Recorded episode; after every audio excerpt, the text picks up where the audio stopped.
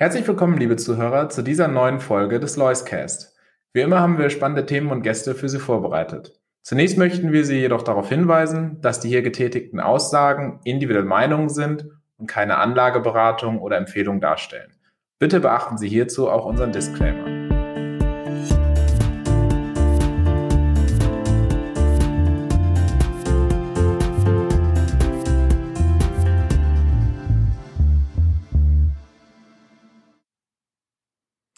Hallo und herzlich willkommen zur heutigen Ausgabe vom Loiscast. Heute mit uns zu Gast Markus Herrmann. Sie kennen ihn schon, unser Portfolio Manager für den Lois Premium Deutschland und den Lois Premium Dividende. Markus, herzlich willkommen in der Show. Hallo Raphael. Markus, die Gewinner und Verlierer am Aktienmarkt wechseln sich ständig ab, je nachdem auch, wie das Virusgeschehen gerade hierzulande sich ausbreitet. Ähm, es wird oft in der Fachpresse davon gesprochen, jetzt ist es Zeit für den Recovery Trade oder jetzt liegt wieder das Stay-at-Home Basket vorne und da gibt es dann immer sogenannte Rotationen von dem einen Basket in den anderen Basket. Äh, wovon reden wir hier eigentlich genau? Was sind das denn für Trades, die da gemacht werden und über welche Aktien spricht man dann auch überhaupt? Ja, viele Strategien am Aktienmarkt, gerade maschinengesteuerte Robo-Strategien, die basieren ja letzten Endes auf Daten, die erhoben wurden oder Daten, die erhoben werden. Ähm, eine relativ einfache Datenlage findet man ja einfach bei den Covid-Fällen. Das heißt, wie viele Infektionen gibt es in welchem Land, wie ist die Dynamik und äh, dementsprechend äh, werden die Maschinen gefüttert und äh, es werden eben Ableitungen gebildet. Was kann man dann ähm, ja daraus lernen beziehungsweise daraus dann prognostizieren? Ähm, wie diese Dynamik an, an Covid-Fällen beispielsweise oder die Ausbreitung von bestimmten Varianten ähm, der, der Covid-Krankheit dann die Unternehmen beeinflussen würden. Und äh, damit man das eben relativ effizient auf Maschinenbasis auch ähm, handhaben kann, werden eben bestimmte Körbe, sogenannte Baskets gebildet, so dass man jetzt nicht nur sagt, wenn beispielsweise ähm, Covid sich ausbreitet, dann kaufe ich nur eine Aktie, zum Beispiel Amazon, weil die davon profitieren, ähm, sondern um eben zu verhindern, dass man das, dann das Einzelaktienrisiko hat und trotzdem den Effekt spürt, den man eigentlich haben will, kauft man natürlich eine ganze Reihe von Aktien, die dann entweder von dieser Datenlage profitieren oder andersrum ähm, verkauft Aktien, die darunter leiden, leiden oder leer verkauft diese Aktien. Stay-at-Home-Aktien sind logischerweise vor allem auch ähm, E-Commerce-Aktien, das heißt die Unternehmen wie eben in USA jetzt eine Amazon oder eine Zoom mit äh, Videokollaborationstools, ähm, aber in Deutschland zum Beispiel auch im E-Commerce ähm, wie die Online-Möbelhändler Home24, äh, Westwing, manche Kleidungs-E-Commerce-Händler äh, wie eine Zalando ähm, haben teilweise profitiert ähm, und natürlich Medizintechnikunternehmen, die Corona-Tests angeboten haben beispielsweise. Ähm, da gibt's auch international relativ viele, zum Beispiel auch eine Kia gehen in Deutschland, die ja mittlerweile im DAX sind. Das wäre eine klassische Stay-at-Home-Aktie oder Corona-Gewinner-Aktie, wenn man so will.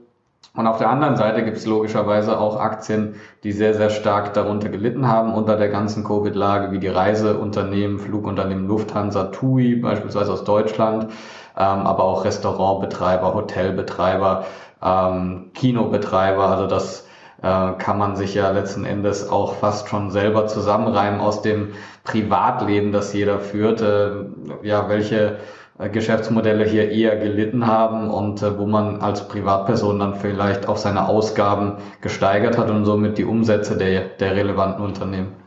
Genau, und wichtig ist am Aktienmarkt ja immer und gerade auch wenn wir über Portfolio-Management reden, den zukünftigen Wert einer Aktie zu bestimmen. Und ganz maßgeblich ist da natürlich die unternehmerische Entwicklung. Und äh, normalerweise ist es so, dass man hier immer relativ stabile Entwicklung hat und man schaut immer so das Year over Year, sagt man so schön, wie hat sich das Wachstum von diesem Jahr zum nächsten Jahr verändert, von diesem Quartal zum letztjährigen gleichen Quartal. Äh, das ist jetzt aber alles durch die Corona-Pandemie ein bisschen durcheinander gekommen und deshalb sortiert sich der Markt und dreht sich immer so ein wenig von links nach rechts, je nachdem, wie du eben auch schon gesagt hast, wie das Corona-Geschehen gerade aktuell ist oder eingeschätzt wird. Ähm, beschreib doch vielleicht einfach mal, wo da im Moment die Herausforderungen liegen, um abzuschätzen zu können, welche Geschäftsmodelle jetzt eigentlich wie sich nachhaltig entwickeln. Ja, das ist eine sehr große Herausforderung, weil es extrem viele verschiedene Dynamiken gibt. Das hat ja letzten Endes angefangen im Februar, März 2020, ähm, als man natürlich erstmal lernen musste, wer profitiert überhaupt von Corona. Ähm, beispielsweise, wenn ich heute oder wenn ich damals mit Unternehmen gesprochen habe, ähm, die beispielsweise Gartengeräte verk äh, verkaufen, ähm, gutes Beispiel hier ist eine Einhell aus Deutschland, klassischer Anbieter von allem, was der Heimwerker braucht. Die haben damals im März 2020 auch gedacht, dass das Geschäft erstmal wegbrechen wird bei denen, weil äh, man gedacht hat, die Menschen, die haben Angst um ihre Jobs, die konsumieren dann wesentlich weniger. Äh, man wusste gar nicht, was ist überhaupt noch erlaubt und was nicht. Jetzt im Nachhinein gibt das natürlich alles Sinn, dass wenn man ähm, viel Zeit zu Hause verbringen muss, dass man dann eben sich erstmal ein paar Geräte kauft, um Sachen, die schon lange liegen geblieben waren, ähm, dann, dann fertigzustellen oder den Garten aufzuhübschen und so weiter. Auch das ganze Thema Elektronik, weiß ich noch genau, ähm, die ganzen IT-Service-Firmen, die beispielsweise Laptops an, an Firmen verkaufen, die sind erstmal davon ausgegangen, dass sie wesentlich weniger Umsatz machen werden, weil sich die Firmen zurückhalten würden aufgrund der unsicheren Geschäftslage. Ja, jetzt im Nachhinein weiß man natürlich, es gab extrem Aufrüstbedarf. Die Leute mussten ausgestattet werden fürs Homeoffice und so weiter. Das heißt, erstmal abzuschätzen, wer ist überhaupt Gewinner und Verlierer, war die erste Herausforderung. Dann kam natürlich das Thema auf, wie lang wird eigentlich diese Covid-Pandemie dauern? Also sprechen wir über einen Effekt, der mehrere Jahre dauert oder ist das nach ein paar Wochen vorbei? Am Anfang hieß es ja auch noch, ja, nach den Osterferien ist dann wahrscheinlich alles wieder normal. Dann wurden es die Sommerferien und dann war irgendwann klar, hm, das äh, ist erstmal gekommen, um zu bleiben, das Thema. Ähm, und dann hat, kam natürlich Impfstoffankündigungen im November 2020. Und dann war da die Frage, okay, die Welt wird wahrscheinlich wieder normal werden, aber wie lang dauert das? Äh, mittlerweile sind wir jetzt auch wieder schlauer, dass es ähm, selbst mit Impfstoff noch nicht normal ist und vielleicht auch nie wieder ganz normal werden wird, beziehungsweise sich eine neue Normalität bildet. Ähm, und die nächsten Stufen der Herausforderung für uns, äh, um eben die, die nachhaltige Geschäftsentwicklung einzuschätzen, war dann, dass man erstmal auf ein Quartal warten muss, das ja ähm, zumindest die Möglichkeit zum Beispiel für Konsumenten und für Unternehmen bietet, sich wieder normal zu verhalten. Im ersten Quartal 2021 war das sicherlich noch nicht der Fall. Da gab es ja noch äh, weitreichende Lockdowns. Im zweiten Quartal war das am Ende des Quartals im Juni teilweise schon der Fall. Das dritte Quartal war dann eigentlich so das erste Quartal, wo man sagen konnte, okay, die Verkaufskanäle sind alle offen, offline sowie online. Ähm, die Leute, die Menschen, die Konsumenten, die wollen auch wieder offline konsumieren. Die wollen wieder raus. Ähm, Reisen ist möglich, Restaurantbesuche sind möglich, äh, Veranstaltungen sind möglich. Und ähm, letzten Endes die Budgets der, der einzelnen Menschen haben sich dann auch wieder ähm, stärker in Richtung der alten Muster verschoben. Das heißt, das dritte Quartal 2021 war so das erste, wo man sagen kann, das kann man jetzt eigentlich mehr oder weniger als Blaupause für die Zukunft nehmen. Und man weiß dann natürlich, okay, wir haben die Unternehmen beispielsweise im dritten Quartal 2020 performt und äh, wie haben sie dann in 2021 abgeliefert. Und wenn man dann eben den Schnitt bildet, dann kann man eben die, das Zwei-Jahres-Wachstum sozusagen herausfinden. Also wenn beispielsweise ein Unternehmen von Covid profitiert hat im dritten Quartal 2020, hat den Umsatz um 20 Prozent gesteigert und jetzt hat es eben im dritten Quartal 2021 äh, dann 18 Prozent beispielsweise eingebüßt von der neuen Basis, dann ist es im, im Sinne ein Nullsummenspiel gewesen. Ähm, aber was man einfach oft gesehen hat, und das ist ja eben das, was das Ganze komplizierter macht, als einfach nur zu sagen, diese Covid-Effekte äh, verschwinden wieder, ist, dass sich natürlich die Verhaltensweisen der Konsumenten geändert haben durch Covid. Ähm, beispielsweise haben viele Konsumenten zum ersten Mal ähm, bestimmte Produkte über den Online-Kanal bestellt, beispielsweise Möbel, ähm, oder haben mal so eine HelloFresh Kochbox ausprobiert, weil sie nicht äh, ja jeden Tag ähm, dasselbe kochen wo wollten im, im Homeoffice. Ähm, und natürlich ähm, ist es wie, wie immer im Leben, man muss manche Dinge erstmal ausprobieren, bevor man Gefallen dran findet und sich daran gewöhnt. Und dementsprechend war einfach äh, lange Zeit unklar, wie nachhaltig diese Effekte sind und inwiefern sich das, ähm, das grundsätzliche Konsumverhalten der Menschen jetzt dadurch geändert hat. Wir wurden aber, wie gesagt, jetzt um einen entscheidenden Datenpunkt reicher durch das dritte Quartal 2021.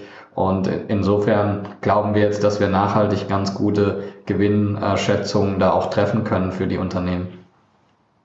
Ja, und man hat das in den letzten Monaten und ja, mittlerweile kann man fast Jahren sagen, ja auch etwas mitbekommen. Es waren auch äh, viele Anleger selber aktiv an den Märkten und dann wurde manchmal auch gesagt, Mensch, jetzt ist zum Beispiel, äh, ja, die Corona-Pandemie ist vorbei, jetzt muss man TUI kaufen, jetzt geht's wieder los. Oder jetzt ist die äh, Corona-Pandemie ist wieder da, jetzt muss ich doch wieder eher ähm, äh, ein Amazon kaufen. Ist es denn, äh, ist es so einfach, diese Gewinner und Verlierer da zu identifizieren? Und die große Frage für mich auch immer, äh, ist nicht das, was jeder sowieso annimmt, auch dann meistens im Preis schon reflektiert? Worauf muss man als Portfolio-Manager dann hinterher wirklich gucken?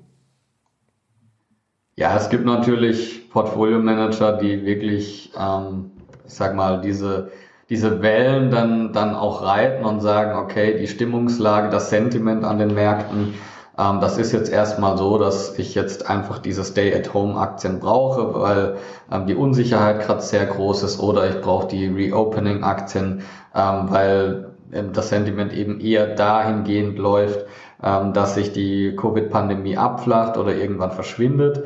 Ähm, wir haben ja immer einfach einen antizyklischen Ansatz, dass wir sagen, wir haben unsere faire Bewertung für ein Unternehmen ähm, diese Bewertung berechnet sich natürlich auch in einem dynamischen Prozess mit jedem Datenpunkt, um den wir letzten Endes schlauer werden, verändert sich auch die Bewertung. Aber wenn man das eben langfristig basiert auf, auf nachhaltigen Annahmen, ähm, dann bewegt sich eigentlich nur das das kurze Ende, wenn man so will, das, was jetzt vielleicht fürs nächste Quartal oder die nächsten zwei Quartale relevant ist, das bewegt sich dann vielleicht ein bisschen stärker.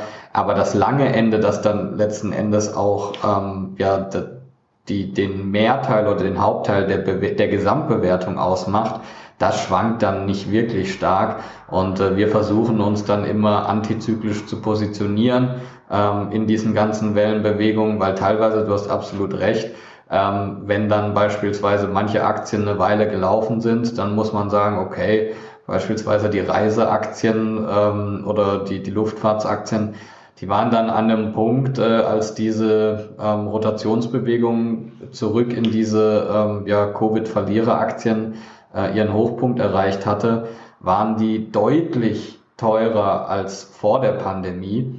Ähm, wenn man eben berücksichtigt, was in der Zwischenzeit alles an Kapitalerhöhungen bei diesen Aktien passiert ist und an, an Kreditaufnahmen. Die meisten dieser Unternehmen sind ja mittlerweile hoch verschuldet und beispielsweise die, die deutschen Aktien hier in Lufthansa oder eine TUI, die waren dann um die 40 Prozent teurer als vor der Pandemie.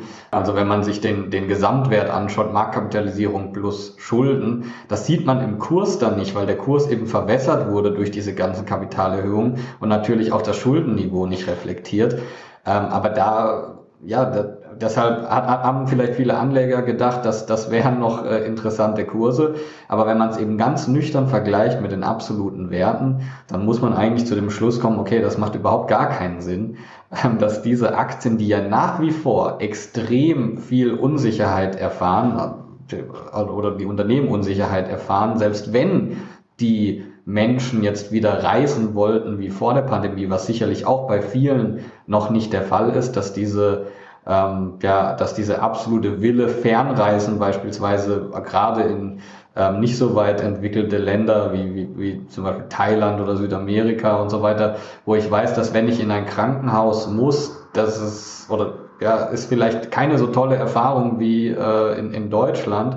Deshalb, ähm, selbst wenn dieser Wille da wäre, kriegt man natürlich durch viele Varianten, durch Ausbrüche, durch ähm, verschiedene Maßnahmen von Staaten ähm, dann schnell wieder ja, Knüppel zwischen die Beine geworfen als Konsument.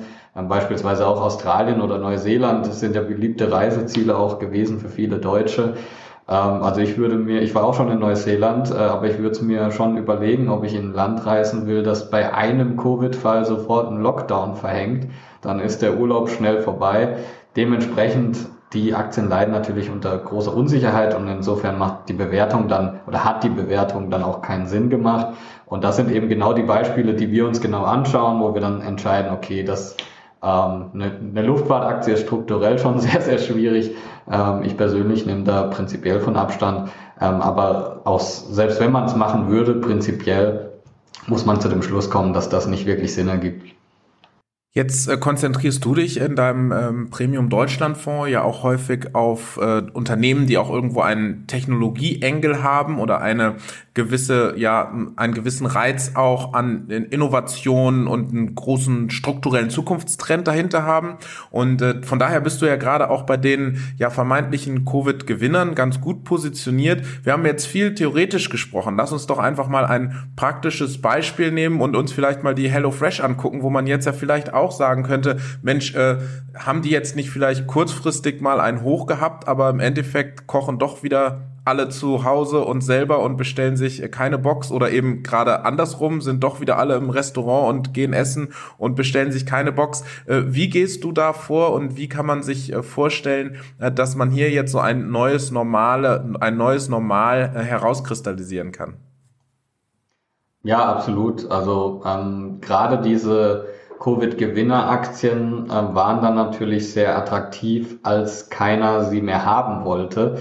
Ähm, das war ja, sage ich mal, so ab äh, ja, Dezember 2020, äh, Januar 2021 haben diese Aktien ja schon relativ stark underperformed und als dann die Bewertungen wieder attraktiv wurden, eben auf diese langfristige, auf diese langfristige Sicht gesehen. Das ist ja das, das Wichtige. Ähm, da haben wir dann ziemlich stark zugeschlagen. HelloFresh ist ein ganz gutes Beispiel. Ähm, von einem Geschäftsmodell, das natürlich ein Covid-Gewinner war und ist, ähm, das sich aber auch einfach nachhaltig äh, zum Positiven gewendet hat, weil viele Konsumenten ähm, so eine Kochbox zum ersten Mal bestellt haben und festgestellt haben, oh, das ist ja gar nicht so schlecht, Corona hin und her, das habe ich jetzt einfach in meinen Alltag so eingebaut. Ähm, letzten Endes, um vielleicht das Konzept ganz schnell zu erklären, eine wenn man sich bei HelloFresh registriert, ist es so, dass man ähm, aus verschiedenen Gerichten über 30 Gerichte auswählen kann, ähm, was man bestellen möchte. Man bekommt dann die einzelnen Zutaten geliefert, ähm, schon portioniert, also gerade bei, bei Single-Haushalten oder wenn man zu zweit lebt, ist ja oft das Problem, dass man für ein bestimmtes Gericht eine Zutat wie beispielsweise äh, Kartoffeln braucht und dann kauft man so einen Sack Kartoffeln, man braucht dabei vielleicht nur drei, vier Kartoffeln und die anderen Kartoffeln liegen dann rum ähm, und gehen dann im Zweifel kaputt bei vielen Menschen. Und äh, das ist natürlich sehr, sehr große Ressourcenverschwendung. Und so kriegt man halt einfach diese zwei, drei Kartoffeln geliefert, die man letzten Endes auch braucht. Oder bei Gewürzen ist das natürlich auch ein, ein Riesenthema. Und ähm, ja, insofern hat HelloFresh von der Pandemie profitiert, ähm, weil einfach die Menschen mehr Zeit zu Hause verbracht haben. Ähm, dann kam natürlich jeden Tag das Thema auf, okay, ähm, was, was koche ich? Und so der normale Haushalt hat vielleicht seine zehn Gerichte, die man immer mal wieder macht und das fällt dann nicht äh, groß weiter auf, weil wenn man unter der Woche im Büro ist, dann äh, verteilen sich diese zehn Gerichte immer nur aufs Wochenende und ähm, ja, dann hat man quasi alle fünf Wochen, wenn man so will, dasselbe zu essen. Das kann man aushalten. Aber wenn man dann äh, ja alle zwei Wochen das dasselbe Gericht hat oder jede Woche, dann wird es vielleicht eintönig. Und da ist natürlich HelloFresh eine willkommene Abwechslung. Ähm, und das Interessante war jetzt natürlich, und wo der Markt auch große Zweifel hat, hatte, äh, muss man sagen, oder manchmal auch immer noch hat, ist, ja, was passiert denn eben nach der Pandemie? Man hat gesehen, in 2020 ist das Unternehmen extrem stark gewachsen, aber auch schon davor muss man sagen, das, das hat uns ähm, sehr großen Komfort gegeben in unseren Schätzungen, weil wir wussten, schon vor der Pandemie hatte HelloFresh eine Wachstumsrate von um die 40 Prozent pro Jahr. Ähm, dann in der Pandemie wurde das Ganze beschleunigt. Äh, Im dritten Quartal 2020 zum Beispiel ist das Unternehmen um 120 Prozent gewachsen. Das Wachstum wäre noch stärker ausgefallen, wenn man es geschafft hätte, überhaupt so viel zu produzieren. Also es ist letzten Endes einfach daran gescheitert, ähm, dass die Nachfrage oder dass das Angebot nicht mehr standhalten konnte mit der Nachfrage. Und dann war es natürlich extrem spannend, wo der Markt ähm, dann große Zweifel hatte, ja, was passiert denn jetzt in so einem normaleren Quartal wie dem dritten Quartal 2021? Viele Leute arbeiten wieder im Büro.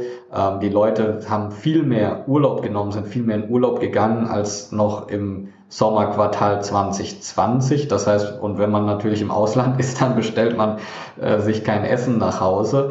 Ähm, das heißt, äh, der Markt hatte da sehr, sehr große Fragezeichen und HelloFresh hat es tatsächlich geschafft, auf diese hohe Vergleichsbasis von 120 Prozent Wachstum im dritten Quartal 2020 nochmal fast 50 Prozent im dritten Quartal 2021 zu wachsen. Das heißt, man wächst immer noch stärker als vor der Pandemie, trotz dass man sich jetzt auf so einem, einem sehr, sehr hohen Level bewegt.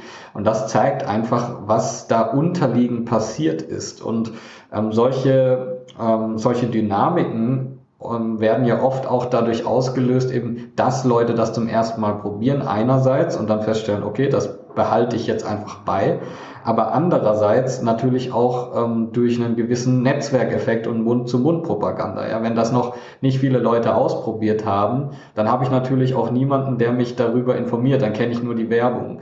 Wenn aber jetzt beispielsweise wie auch bei uns, bei Lois, manche Leute ähm, HelloFresh abonniert haben, sich dann das Essen zu Hause vorkochen und dann hier in der Firma ähm, dann auch ja, äh, zu sich nehmen, dann wird man damit konfrontiert. Und umso mehr Leute das machen und das Konzept gut finden, umso höher ist die Wahrscheinlichkeit, dass sich das rumspricht ähm, und dementsprechend dann auch noch mehr Leute wiederum ähm, dafür gewonnen äh, werden können. Und äh, dementsprechend kann man sagen, das war jetzt einfach ein Beschleuniger, ein Booster, ein Türöffner, diese ganze Covid-Pandemie für HelloFresh, um eben nachhaltig auf ein viel, viel höheres Umsatz Level zu kommen. Und dementsprechend sind wir weiterhin da auch ähm, positiv, dass das Unternehmen äh, hohe Wachstumsraten zeigen kann, selbst wenn man sich jetzt auf diesem neuen hohen Niveau bewegt. Da würde mich natürlich interessieren, hast du diesen Sommer auch schon eine HelloFresh Box bestellt?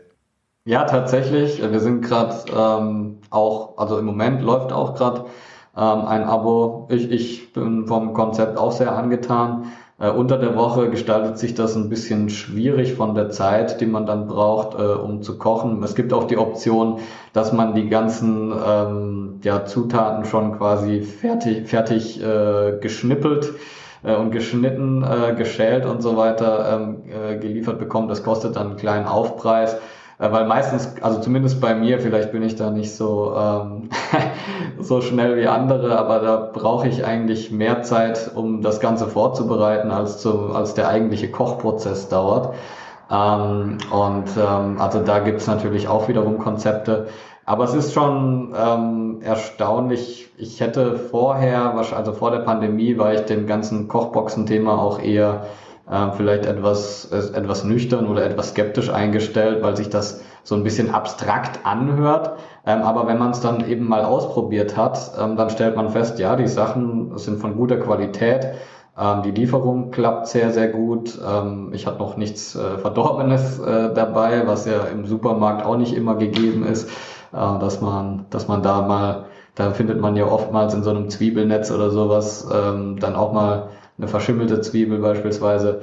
Ähm, und es schmeckt sehr gut, es ist sehr, sehr gut beschrieben. Ähm, also als Konsument ähm, natürlich kann man, kann man das weiterempfehlen und darum geht's ja auch als, als Fondsmanager, dass man äh, Sachen, äh, wo man investiert, dann auch ausprobiert oder bevor man investiert ähm, und Feedback aus dem ganzen Team auch einholt und, und von Leuten, die man kennt.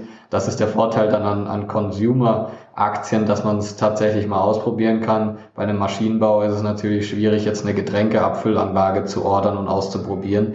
Ähm, aber was aus dem Konsumentenbereich ist dann doch einfacher. Ich muss mich auch bekennen, ich habe das auch diesen Sommer mal ausprobiert und das beschreibt vielleicht auch ganz schön, wie sich eben auch so Verhaltensmuster dann tatsächlich ändern können. Und Markus, dir danken wir auf jeden Fall sehr herzlich, dass du uns mal so einen Einblick mal wieder in den Maschinenraum gegeben hast, was dich im Moment so umtreibt, was für die Portfolio-Manager im Moment ja die großen Themen sind, wenn es darum geht, fundamentale Entwicklungen von Unternehmen vorherzusagen. Ich wünsche dir weiterhin viel Erfolg, bleib gesund und bis zum nächsten Mal. Dankeschön.